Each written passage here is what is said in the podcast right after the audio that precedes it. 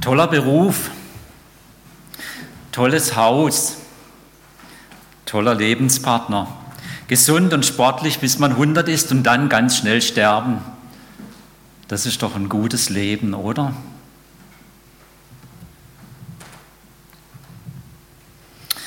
Was ist das gute Leben?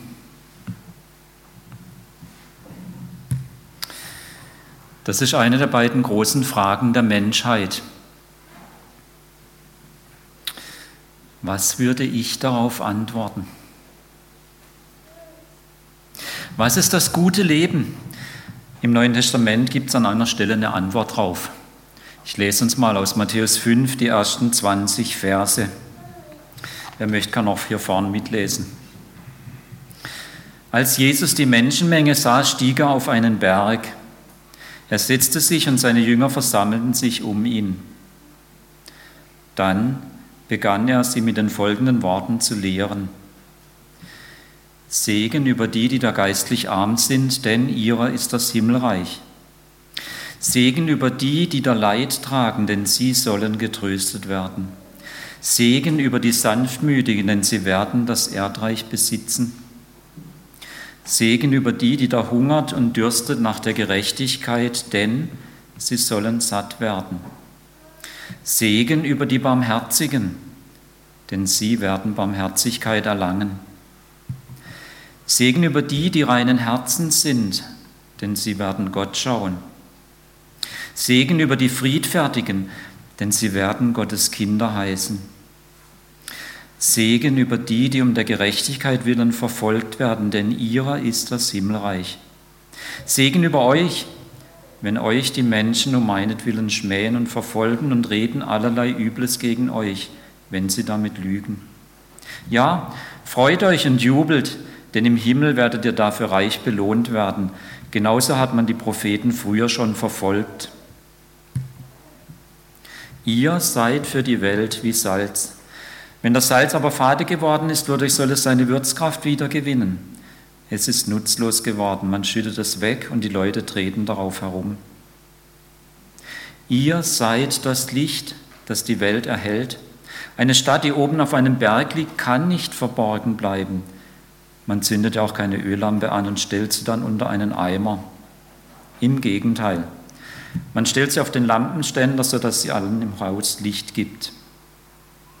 Genau so soll euer Licht vor allen Menschen leuchten, dann werden sie eure guten Taten sehen und euren Vater im Himmel preisen. Meint nur nicht, ich sei gekommen, das Gesetz und die Worte der Propheten aufzuheben. Nein, ich will sie nicht aufheben, sondern voll zur Geltung bringen. Ich versichere euch, nicht der kleinste Buchstabe im Gesetz Gottes, auch nicht ein Strichlein davon wird an Gültigkeit verlieren, solange Himmel und Erde bestehen. Alles muss sich erfüllen. Wenn jemand auch nur das geringste Gebot Gottes für ungültig erklärt und andere dazu verleitet, dasselbe zu tun, wird er in Gottes himmlischem Reich nicht viel bedeuten. Wer sich aber nach Gottes Geboten richtet und sie anderen weitersagt, der wird in Gottes himmlischem Reich großes Ansehen haben. Ich warne euch, wenn ihr den Willen Gottes nicht besser erfüllt als die Schriftgelehrten und Pharisäer, kommt ihr ganz sicher nicht in Gottes himmlisches Reich.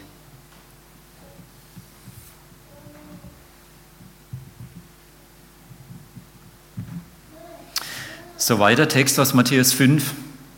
Dieser Text ist der Teil 1 einer Rede. Einer Rede, die Jesus gehalten hat. Wir nennen sie heute Bergpredigt. Und Jesus präsentiert hier eine Liste mit Menschen, die er glückselig nennt. Menschen, die das gute Leben gefunden haben. Was Jesus hier mit dem ersten Teil seiner Rede tut, fasse ich mit folgender Behauptung zusammen. Die gute Regierung des Himmels ist für alle zugänglich. Es gibt keine hoffnungslosen Fälle.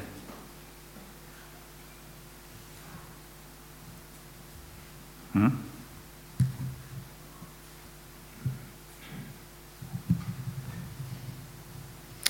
Die gute Regierung des Himmels ist für alle zugänglich. Es gibt keine hoffnungslosen Fälle. Um deutlich zu machen, was das gute Leben für alle zugänglich ist, präsentiert Jesus eine Liste der hoffnungslosen und paradoxerweise glückseligen Fälle.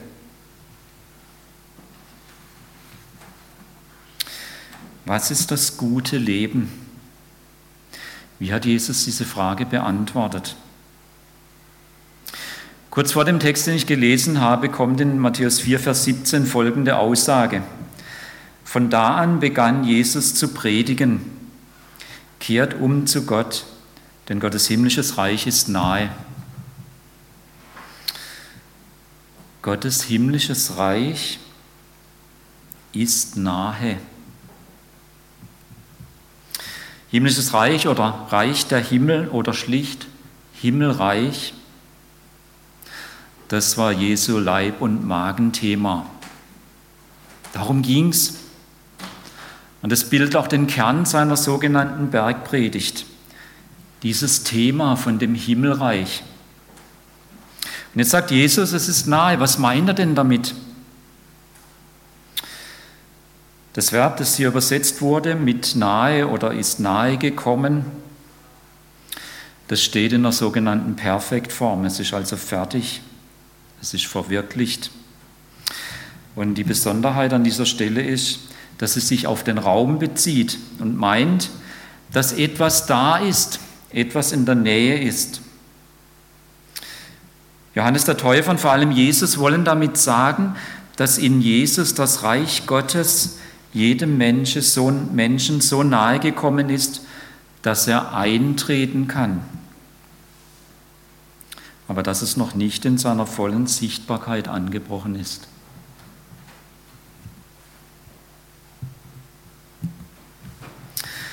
Es ist so nahe, dass man wie wenn ein Bus an der Bushaltestelle nahe kommt, man die Chance hat einzutreten. Jesus sagt damit also, die gute Regierung des Himmels ist jetzt in seiner Person so nahe gekommen, dass man eintreten kann. Gleichzeitig lässt Jesus keinen Zweifel daran, dass genau das das gute Leben ist. Was ist das gute Leben? Die Antwort Jesu. Wenn ein Mensch in den Bereich der guten Herrschaft Gottes eintritt.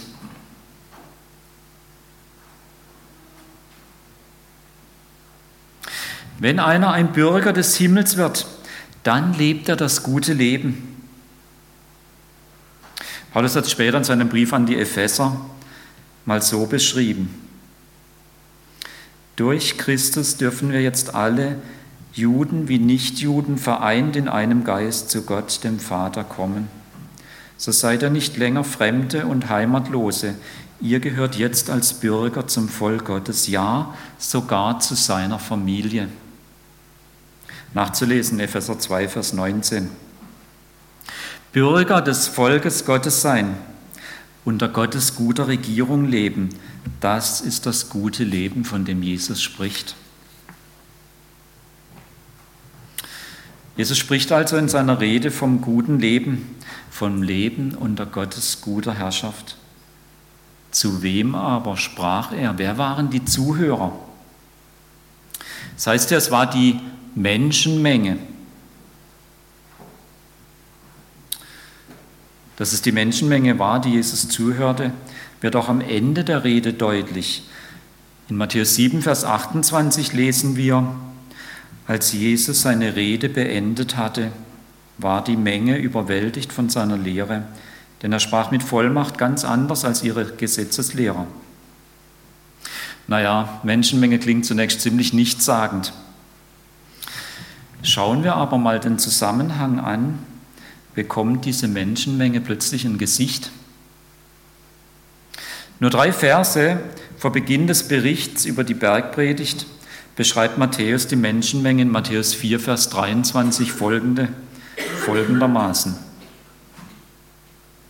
Dort lesen wir, Jesus zog durch Galiläa lehrte in den Synagogen und verkündete überall die rettende Botschaft, dass Gottes Reich nun begonnen hatte.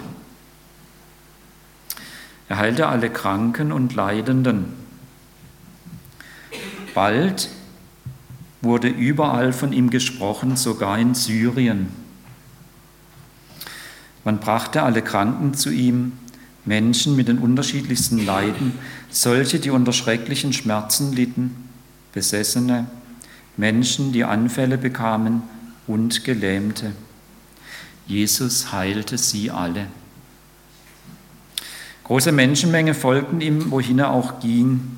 Leute aus Galiläa, aus dem Gebiet der zehn Städte, aus Jerusalem und dem ganzen Gebiet von Judäa liefen ihm nach. Auch von der anderen Seite des Jordan kamen sie. Das waren Jesu Zuhörer, von ihm Geheilte und solche, die ebenfalls gerne geheilt werden wollten. Lauter Menschen, die das religiöse System ihrer Zeit aussortiert hatte. Alles austherapierte, wie wir heute sagen würden. Lauter hoffnungslose Fälle. Für sie selber und für alle anderen war eines klar. Wir sind draußen. Wenn irgendjemand von Gott ausgeschlossen war, dann sind wir das. Und was sagt Jesus dazu? Er sieht diese Menschenmenge der hoffnungslosen Fälle, sucht sich eine erhöhte Stelle, von wo aus sie ihn alle sehen und gut hören konnten. Und dann fängt er an und zählt neun Sorten hoffnungsloser Fälle auf. Nein, nicht irgendwer, nein, nicht theoretisch, sondern einfach nur die Menschen, die vor ihm stehen, beschreibend. Aber eigenartig. Jesus nennt alle diese hoffnungslosen Fälle Glückselige, Gesegnete. Gesegnete, weil sie zu Jesus gekommen waren durch ihn, die gute Regierung des Himmels empfangen hatten.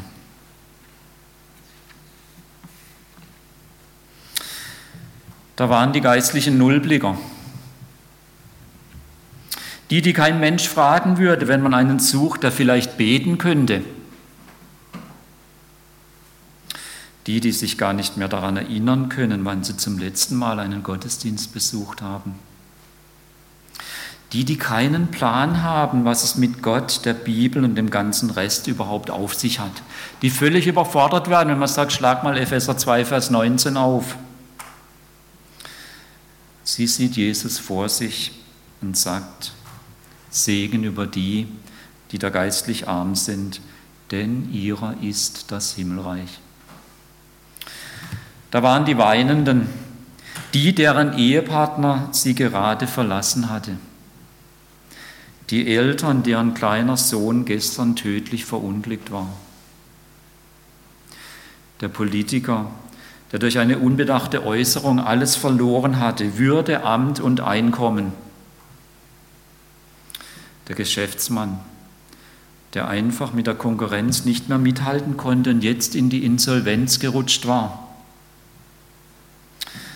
Jesus hatte ihn irgendwo in Galiläa berührt und während ihre Blicke sich trafen, sagt Jesus, Segen über die, die da Leid tragen, denn sie sollen getröstet werden. Da waren die Sanftmütigen, die, die keiner Fliege etwas zu Leide tun konnten, die Zurückhaltenden, die Unauffälligen, die, die nie ihre Rechte einforderten, die, die viel zu gut waren für diese Welt und deshalb ständig übersehen worden. Auch sie sind in der Menge. Und gerade ihnen sagt Jesus, Segen über die Sanftmütigen, denn sie werden das Erdreich besitzen. Da waren die, die darauf brannten, dass die Dinge endlich wieder in Ordnung kommen. Die, die so sehr versagt hatten, zumindest in ihren eigenen Augen, dass sie ständig innerlich über ihre Sünde stöhnten und nichts mehr ersehnten, als dass sie wieder gereinigt würden.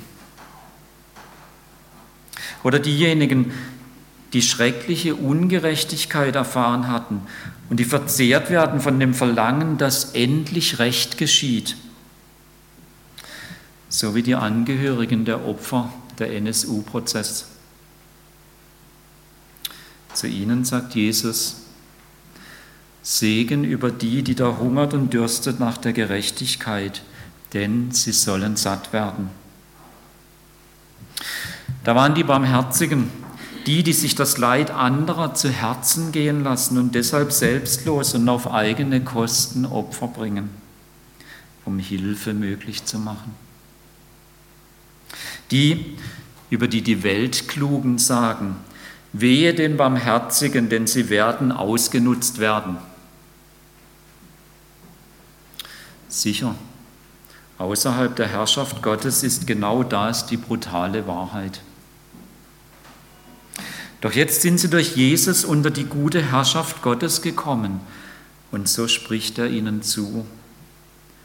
Segen über die Barmherzigen, denn sie werden Barmherzigkeit erlangen. Da waren die, die ein reines Herz haben. Das sind die, denen nichts gut genug ist. Nicht einmal für sich selbst. Die Perfektionisten denen man nichts recht machen kann. Die, die immer ein Haar in der Suppe finden. Die dir bei allem und jedem sagen können, was damit nicht stimmt und bei denen auch das Top-Ergebnis noch einen Fehler hat. Doch auch für sie steht in Jesus Gottes Reich offen. Und dort finden sie schließlich etwas, das ihr reines Herz befriedigt sie werden Gott sehen. Und wenn das geschieht, werden sie finden, wonach sie immer gesucht haben. Jemanden, der tatsächlich gut genug ist.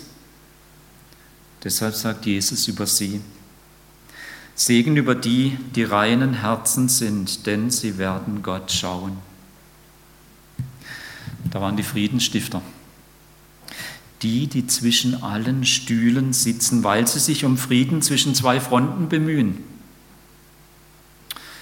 denen alle misstrauen, weil sie sich nicht auf eine Seite schlagen, sondern mit beiden Seiten reden. Wer immer versucht hat, einen ausgewachsenen Familienstreit zu schlichten, kann ein Lied davon singen, wie unsicher, ja gefährlich die Position des Friedensstifters ist.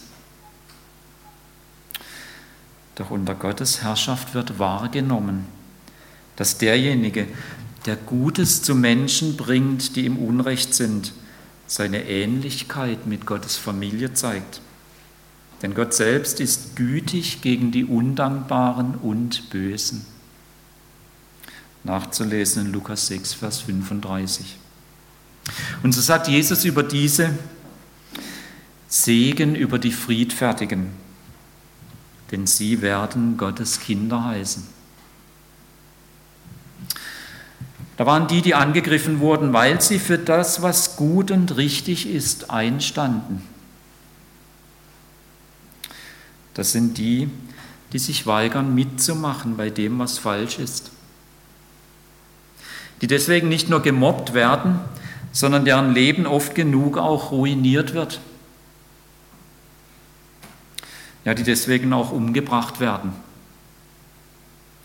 Die Jan Kuciaks dieser Welt. Auch sie können Angehörige der Herrschaft des Himmels werden. Und wenn das geschieht, dann erleben sie eine unerschütterliche Sicherheit, in der ihnen nichts schaden kann. Deshalb sagt Jesus zu ihnen, Segen über die, die um der Gerechtigkeit willen verfolgt werden, denn ihrer ist das Himmelreich. Schließlich waren da die, die sich zu Jesus stellten. Die, die sich zu Jesus hielten und deshalb beleidigt und verfolgt wurden. Ja, über die man deswegen Lügen verbreitete. Das war ganz sicher die Lage der Jünger damals. Die Gesellschaft hielt sie für völlig jenseits von Gottes Segen. Ja, die Leute waren überzeugt, sie würden Gott einen Gefallen tun, wenn sie derlei Leute umbringen würden. Aber ihnen sagt Jesus, Segen über euch, wenn euch die Menschen um meinetwillen schmähen und verfolgen und reden allerlei Übles gegen euch, wenn sie damit lügen. Ja, freut euch und jubelt, denn im Himmel werdet ihr dafür reich belohnt werden. Genau so hat man die Propheten früher auch schon verfolgt.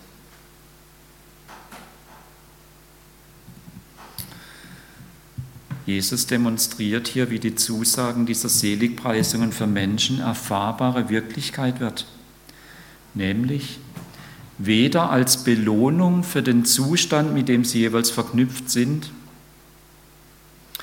noch als das Ergebnis des jeweiligen Zustandes, sondern allein durch Jesus selbst. Jesus allein ist die Verbindung zwischen dem Zustand und dem tatsächlichen Erleben des Versprechens. Also nicht, weil jemand geistlich arm ist, gehört ihm das Himmelreich, sondern weil er zu Jesus kommt, wird ihm trotz seiner geistlichen Armut durch Jesus das Himmelreich geschenkt.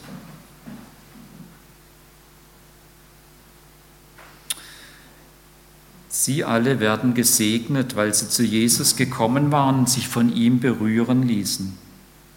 Sie wurden Gesegnete, weil sie sich Jesus anvertrauten.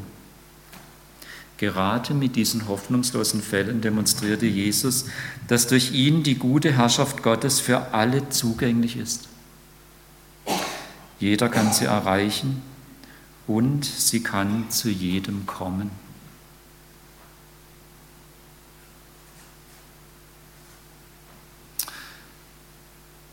Hier ist es möglich, sich mal zu überlegen, auf welchen Platz würde ich eigentlich auf der Liste kommen. Wohin würde ich mit meinem Ergehen gehören?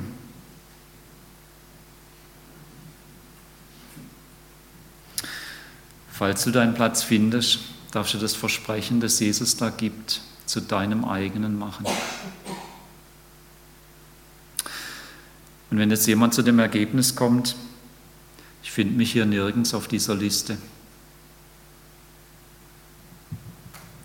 der darf wissen, dass Jesus hier keine erschöpfende Liste aufgestellt hat und wer halt nicht vorkommt, ist draußen. Nein. Sondern Jesus will hier eines deutlich machen. In ihm kann jeder Mensch Zugang zu Gottes guter Herrschaft finden. Zugang zum guten Leben. Jeder. Die Frage ist lediglich, habe ich es gewagt, mich Jesus anzuvertrauen? Mehr braucht es nicht. Jeder darf zu Jesus kommen. Es gibt keinen einzigen Hinderungsgrund. Du darfst mit deinen eigenen Worten das zu Jesus sagen ihm sagen, dass du gerne die gute Regierung des Himmels von ihm für dich empfangen möchtest. Jesus war mit seiner Liste fertig. Er hatte dadurch deutlich gemacht, auch der hoffnungsloseste Fall kann durch mich Zugang zum guten Leben erhalten. Jetzt fügt er noch was dazu. Um deutlich zu machen, dass das gute Leben für alle zugänglich ist, zeigt Jesus die Auswirkungen des guten Lebens auf.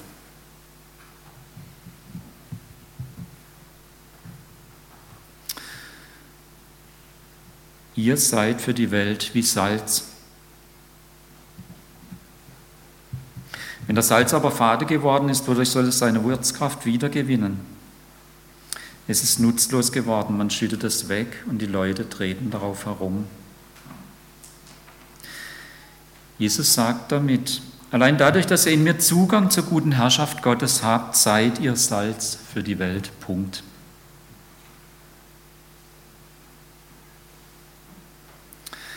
Wenn ihr durch mich eingetreten seid in den guten Herrschaftsbereich Gottes, dann seid ihr Salz für die Welt. Es folgt daraus, so wie ein Apfelbaum einfach Äpfel bekommt. Es ist nicht zu verhindern. Euer Leben reinigt diese Welt.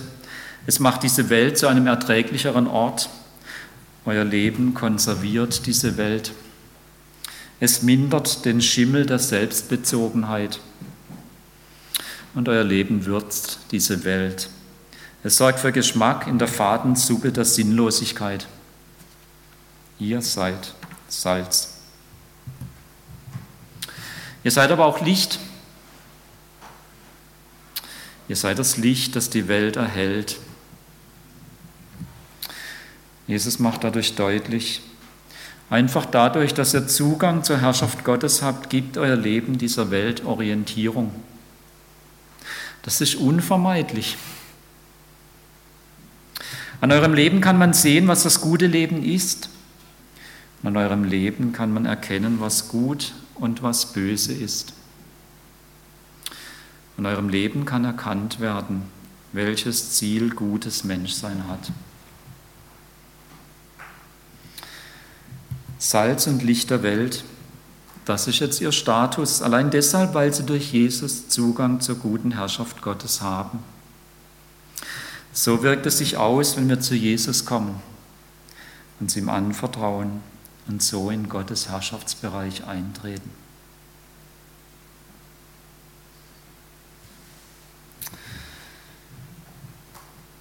Ihr, die euch Jesus anvertraut habt, wie ist euer Selbstverständnis, das Bild, das ihr von euch selber habt? Jesus hat mit seiner Liste die große Umkehrung gebracht. Die, die in den Augen der Menschen die Letzten sind, sind bei Jesus plötzlich die Ersten.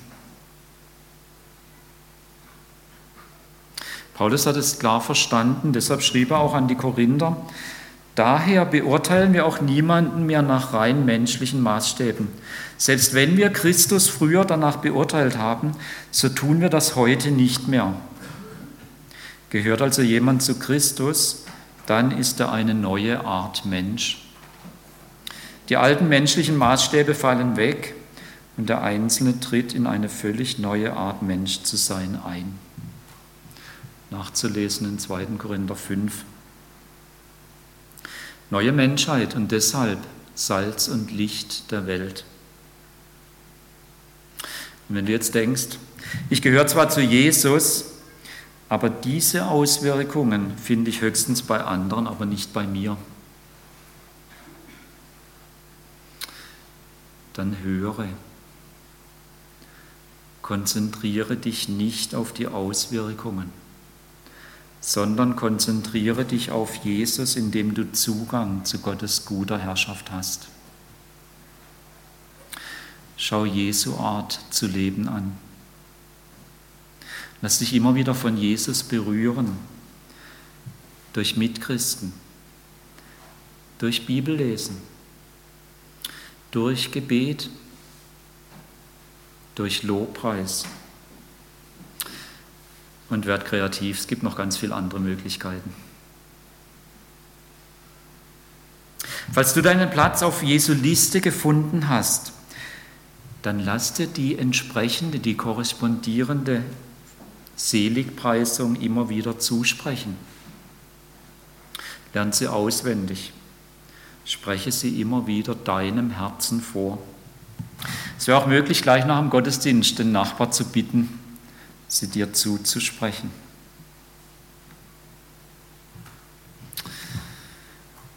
Salz und Licht der Welt. Jesus hat seine Liste der hoffnungslosen Fälle, die dennoch gesegnet sind, präsentiert. Er hat von den Auswirkungen gesprochen, die es hat, wenn wir es wagen, durch ihn in Gottes Reich einzutreten. Jetzt muss er noch was anfügen, ganz kurz um deutlich zu machen, dass das gute Leben für alle zugänglich ist, stellt Jesus den hoffnungslosen Fällen in Aussicht, ihnen beizubringen, wie sie gute Menschen werden.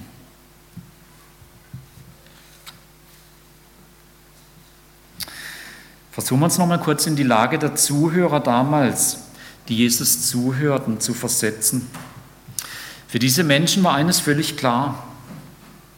Wenn irgendjemand komplett durchfiel, wenn es um die Einhaltung des Gesetzes Gottes ging, dann sind wir das. Und in ihren eigenen Augen stand für sie eines fest, wir sind hoffnungslose Gesetzesbrecher. Und die damaligen religiösen Autoritäten taten alles, damit diese Menschen dies ständig vor Augen behielten. Dazu bauten sie enormen sozialen Druck auf, um diese Menschen rund um die Uhr spüren zu lassen, ihr seid draußen. Die Zuhörer von Jesus hatten keine Chance, auch nur einen Augenblick zu vergessen, ich bin ein von Gott Verstoßener.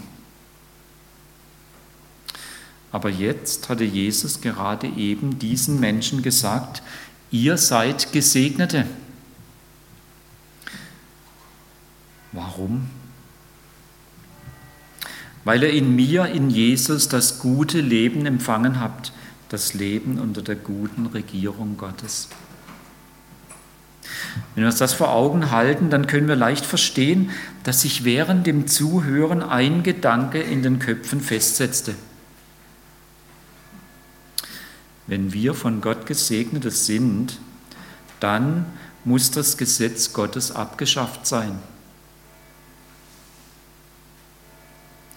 Das aber war ein Trugschluss. Und deshalb fährt Jesus in seiner Rede fort, meint nicht, ich sei gekommen, das Gesetz und die Worte der Propheten aufzuheben.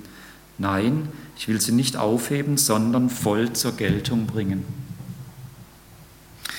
Jesus macht deutlich, jetzt wo ihr durch mich in Gottes himmlisches Reich eingetreten seid, geht es nicht darum, das Gesetz Gottes abzuschaffen, sondern dieses endlich wirklich leben zu lernen. Deshalb weist Jesus diesen falschen Gedanken an die Abschaffung des Gesetzes nicht nur klar und eindeutig zurück, sondern er fügt noch etwas an, nämlich eine Brücke als Übergang in den zweiten Teil seiner Rede. Einen Ausblick oder eine Ankündigung für das, was ab Matthäus 5, Vers 21 verhandelt werden wird.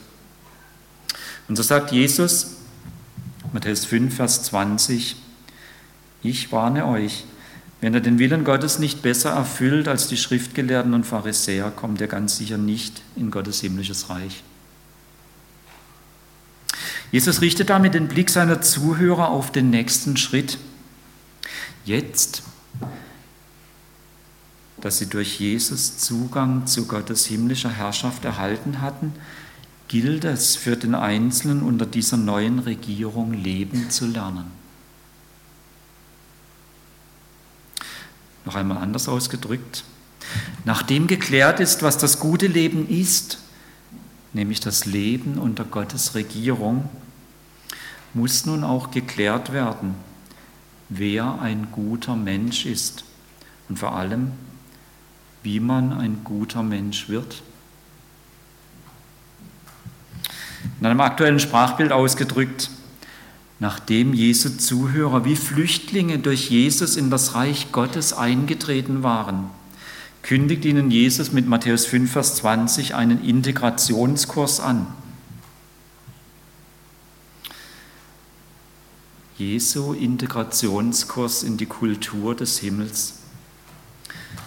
Und der ist für uns von Matthäus 5, Vers 21 bis Kapitel 7, Vers 27 aufgeschrieben. Jeder von uns hier, der durch Jesus die gute Regierung Gottes empfangen hat, benötigt diesen Integrationskurs. Jeder von uns, der Jesus nachfolgt, ist von Jesus aufgerufen, den Willen Gottes besser zu erfüllen als die Schriftgelehrten und Pharisäer. Ich lade alle von uns ein, die durch Jesus zu Gottes guter Regierung gehören, sich zu überlegen, mit anderen Bürgerinnen und Bürgern des Himmelreiches zu beraten, wie dieser Integrationskurs von Matthäus 5, 21 bis Matthäus 5, 27 konkret aussieht. Und was vor allem das bessere Erfüllen des Willens Gottes konkret bedeutet. Keine Angst, in dieser Predigt ist für dieses Thema kein Platz mehr. Ein andermal werde ich auf Jesu Integrationskurs in die Kultur des Himmelreichs eingehen. Das gute Leben ist die Zugehörigkeit zur Herrschaft Gottes und dieses gute Leben ist durch Jesus für alle Menschen zugänglich, auch für Asoziale, für Kriminelle und sogar für Terroristen. Mit dem Empfang der Herrschaft Gottes durch Jesus trete ich in die Ausbildung des guten Menschseins ein. Ich fange an zu lernen, den Willen Gottes besser zu erfüllen als die Schriftgelehrten und Pharisäer. Was sollen wir eigentlich mit diesen sogenannten Seligpreisungen anfangen?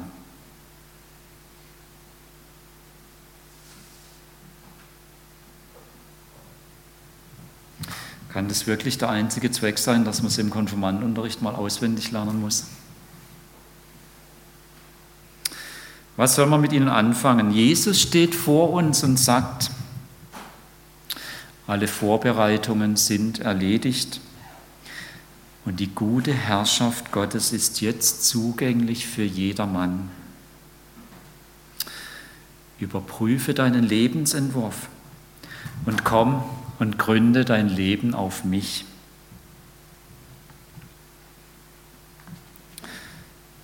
Ich möchte mit uns beten.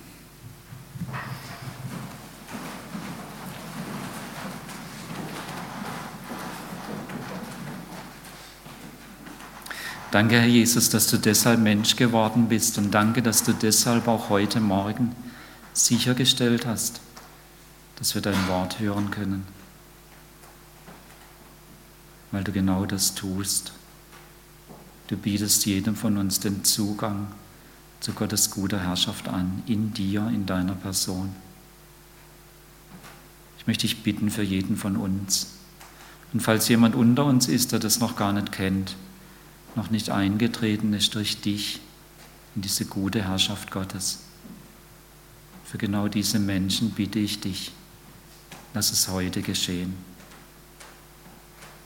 Herr Jesus, und ich bitte dich, dass du jedem von uns, der schon lange eingetreten ist in deine gute Herrschaft, dass du uns ganz neu ins Staunen und ins Jubeln, in tiefe Freude kommen lässt darüber, dass diese Seligpreisungen, diese Versprechen in dir Wirklichkeit sind für jeden von uns. Vielen Dank. Amen.